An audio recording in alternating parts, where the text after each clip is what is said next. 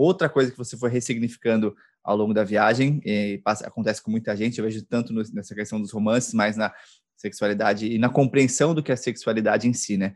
Como é que você vê isso hoje? Não, totalmente diferente. Aqui é, na Europa, quando a gente vem vindo para a Europa, a gente vai entendendo como no, na América Latina o corpo nu ele é hipersexualizado, né? Na Europa é mais comum a nudez. É, na Alemanha você vê pessoas peladas tomando sol no parque, as saunas são mistas e não tem esse olhar. Quando você vai vindo para os nórdicos, isso se, se, acentua ainda mais. As janelas geralmente são bem abertas, as pessoas se trocam e ninguém fica olhando para dentro das casas. É muito normal a gente nadar, não precisa usar biquíni mesmo para nadar na praia, para andar, nadar nos canais. No meio da cidade, você tem lá os cafezinhos, pessoal comendo, em cima é escritório e embaixo tem gente nadando pelado no canal. Ninguém vai olhar, ninguém vai rir, ninguém vai tentar tirar foto, tem um respeito muito maior, porque um corpo nu é só um corpo nu. Então, acho que esse é o primeiro ponto de não, não é, hipersexualizar um corpo nu. O corpo nu é a forma mais natural como a gente veio ao mundo e não significa nada. O sexo aqui ele não é tabu, ele é falado de forma muito livre com as crianças. Eu acho incrível como criam as crianças aqui. Na verdade, tem várias literaturas né, das, sobre crianças dinamarquesas porque não só o sexo, mas o luto, a perda, tudo é dito de forma transparente. Né? As pessoas aqui tratam as crianças como adultos mesmo, se explicam, não inventam história. Então é muito normal todo mundo falar sobre sexo sem aquela risadinha, sem a piada, sem a vergonha. Então a menina na adolescência, ela não passa por uma adolescência com vergonha, com piadinha sobre sexo, porque isso é falado dentro de casa de forma natural desde pequenos. E tudo é mais dito, tudo é mais conversado. É, tem um ponto que é mais difícil para mim, que é o ponto assim da paquera. É, os latinos, por, por uma questão nossa histórica, assim, patriarcal, os latinos, eles, é, na maioria das vezes é o homem que vem e toma um primeiro passo, né? Toma é, começa a falar com a menina no bar, dá o primeiro beijo. Isso, pelo menos na minha adolescência, foi muito forte. Hoje, quando eu vou para São Paulo, lógico eu estou fora há quatro anos, mas quando eu vou para São Paulo, eu já sinto que isso mudou muito, que a mulherada está com muito mais atitude. Mas na minha adolescência, eu esperava muita atitude de um homem. E aqui isso não, não existe há muitas, muitas e muitas décadas, né? A atitude, ela vem das duas formas, na mesma igualdade. E por ter uma liberdade maior do corpo, não necessariamente você está pelado, você está insinuando algo, então você tem que conversar. Se você está afim de uma pessoa, ele é, é, é, dito, é conversado. E isso é tudo muito novo para mim, porque eu venho de um mundo onde a gente insinua, a gente insinua paquera, a gente insinua estar afim, né? a gente insinua que desejar uma pessoa, mas a gente não fala claramente. E também a gente demora para falar sobre um relacionamento. Às vezes a gente até está gostando de alguma pessoa, mas a gente demora para assumir os nossos próprios sentimentos, né? A gente fica muito no joguinho. E aqui já é dito, às vezes você está duas vezes, saiu duas vezes com a mesma pessoa, já é dito, olha, estou gostando de você. E aí, vamos entrar numa relação, não vamos entrar numa relação? Coisas que antes eu achava, não, mas não é cedo, calma. Aqui é falado.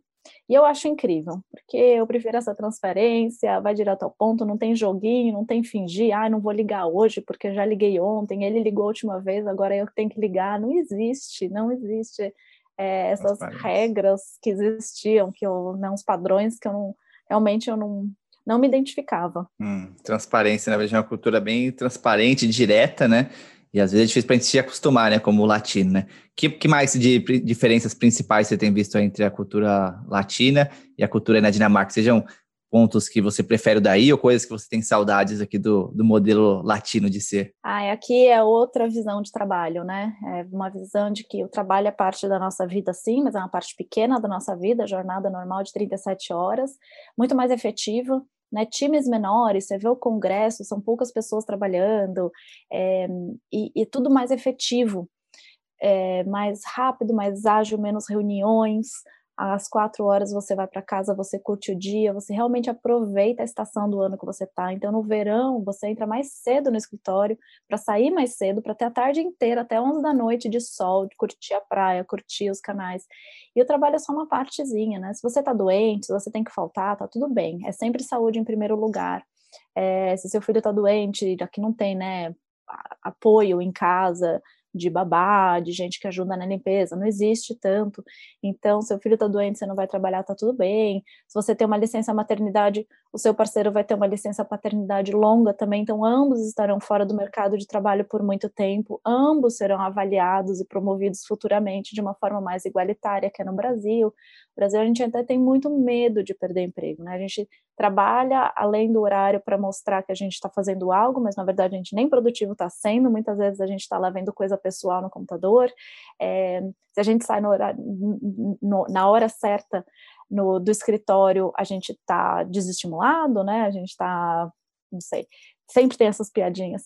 E uma outra visão. Então aqui realmente se aproveita a vida se aproveita muito mais o ambiente externo, lógico, é um país muito mais seguro. Então a criançada pode estar no parque sozinha, na praia sozinha, é, abriu, bater um solzinho, a gente já está na rua. Então a gente aproveita muito mais o externo, né, os espaços públicos. Também atrelado à segurança, ninguém vai te assaltar, ninguém vai te, né, você não vai passar por nenhum perigo. Então é muito diferente. Mas uma coisa que eu sinto muito, muita, mas muita falta é que o Brasil é um país mais alegre que eu já hum. passei na minha vida, não tem comparação. Eles falam que é o país mais feliz do mundo aí, né? Tem esse papo aí, não tem? Mas eu acho que a felicidade é diferente da alegria. Eu acho que a felicidade é porque aqui você realmente você tem tudo. Né? E quando eu falo, eu falo com os dinamarqueses, eu falei, vocês se dão conta que vocês têm um sistema de saúde incrível de graça, vocês têm um, um sistema educacional incrível de graça, até a faculdade, até o doutorado, tudo é grátis e ainda quando você está no mestrado, no doutorado e na faculdade, que aqui chama bacharelado, você ainda recebe um salário para ser estudante, para que você não tenha que trabalhar e você possa focar nos estudos. Então, quando eu pergunto para os dinamarqueses, vocês têm ideia de como é incrível você viver num país limpo, com segurança, policiais bem pagos, educação, saúde, eles falam, mas isso é normal, mas isso é o que o governo tem que entregar. Para eles é tão normal, né? Eu fico chocada. Mas a, a felicidade é isso, é você ter, você tá contemplado. Para mim, é você estar tá contemplado com todos esses fatores, é você não, não passar por estresse, não passar por risco, não passar por depressão. A, a habilidade, a habilidade, a locomoção com a bicicleta é, também ajuda muito nesse fator de felicidade, você não está preso num carro, num trânsito, não pegar um transporte público lotado. Aqui o principal meio de locomoção é a bicicleta, e lógico, daí você também está movimentando o corpo, você está gerando endorfina, é, você está menos estressado, você está menos obeso, você está é, com menos gordura no corpo, isso tudo vai ajudando você a ter uma vida mais saudável. Mas a felicidade é diferente da alegria. Eu acho que o povo brasileiro é alegre. E aí não importa, se está passando perrengue, se é rico, se é pobre, o povo brasileiro é alegre. Então eu sinto falta dessa alegria, da espontaneidade do brasileiro, que aqui é mais difícil. O brasileiro tem muito mais amigos, a gente tem muito mais turmas. Qualquer pessoa que a gente conhece no bar, a gente já chama de amigo. Eles ficam impressionados aqui quantos amigos eu tenho, mas é porque tem gente que eu vi uma vez, eu falo, é meu amigo. Eu tenho amigo de Instagram que eu nunca vi, eu falo, é meu amigo. Mas a gente tem uma alegria, a gente tem uma, uma um potencial para qualquer coisa virar uma festa, qualquer encontro virar um churrasco, colocar música, dançar, dar risada, que é muito difícil encontrar em outros lugares do mundo, né?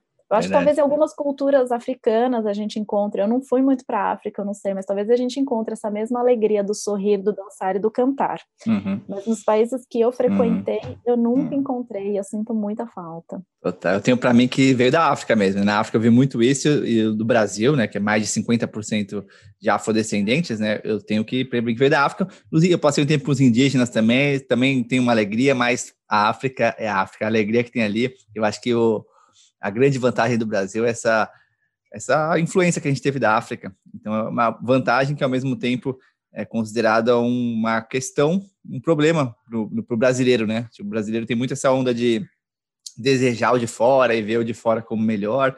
E acho que essa alegria que você trouxe, essa vontade de viver que a gente tem aqui é única mesmo e, e vale muito. E é o que mais dá saudade quando a gente está fora, né? Dessa bagunça, dessa alegria, eu, eu, quando eu tô aqui, eu fico ouvindo você, nossa, que saudade, que vontade de ir para Dinamarca, ainda mais agora que minha filha vai nascer, assim, nossa, eu acho que tem que criar ela lá, mas aí eu tô aqui, aí eu vejo essa alegria, essa bagunça.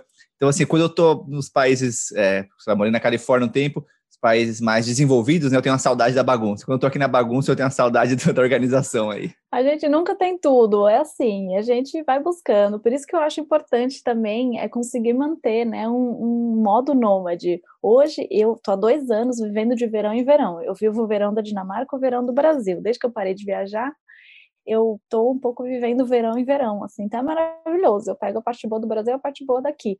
E vou me adaptando, né? Dou aula de yoga lá, dou aula de yoga aqui, arrumo um bico aqui de vez em quando tal. E é isso, a gente vai se adaptando, mas um estilo de vida mais minimalista e nômade, quando você aceita ter muito menos coisas, tanto faz onde você está, né? Basta levar sua mochila, vai, aluga um quarto, aluga um Airbnb, o que for, mas você arruma lá uma moradia temporária e vai em busca dessa felicidade. Eu acho que é isso. Demais.